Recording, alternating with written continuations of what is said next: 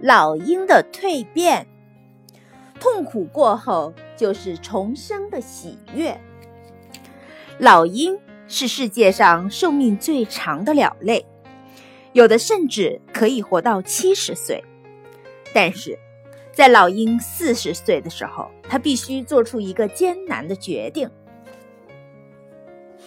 当老鹰活到四十岁时，它的爪子已经不如壮年时那样灵敏和坚韧，无法再牢牢抓住猎物。它的喙变得又长又弯，几乎能碰到它的胸脯，很难再对猎物发出致命的一击。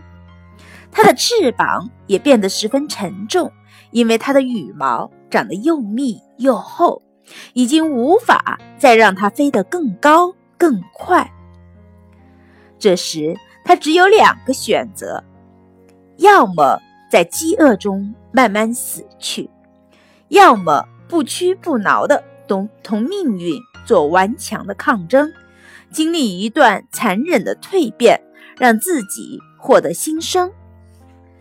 在和命运抗衡的这段日子里，他要忍受意志上的巨大痛苦和身体上的剧烈创伤。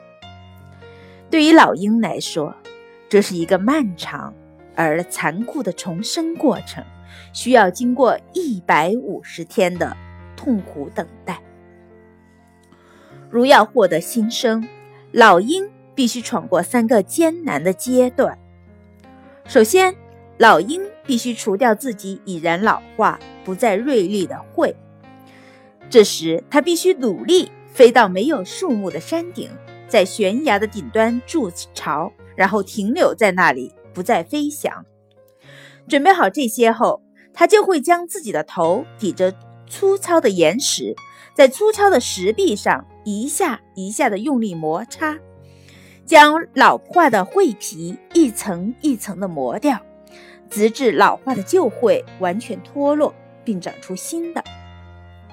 几个月后。新的会慢慢的长生长出来，接着他开始走向新生的第二步，用自己新长出来的喙将自己脚上的旧指甲一根一根的拔掉，然后再慢慢等着这些新指甲一只一只重新长出来。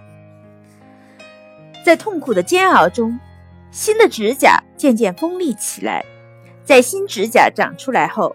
他还要把身上的旧羽毛一根一根拔掉。当新的羽毛给他装备了一副轻盈的翅膀时，他算是彻才算是彻底完成了涅槃般的重生。只有这样，老鹰才能重新开始飞翔，捕食食物，享受接下来三十年的寿命。动物世界的重生无疑是痛苦的。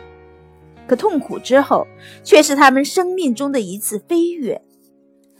卢梭说过：“忍耐是痛的，但它的结果却是甜蜜的。”是啊，成长的伤痛是每个人都会经历的，我们无需害怕。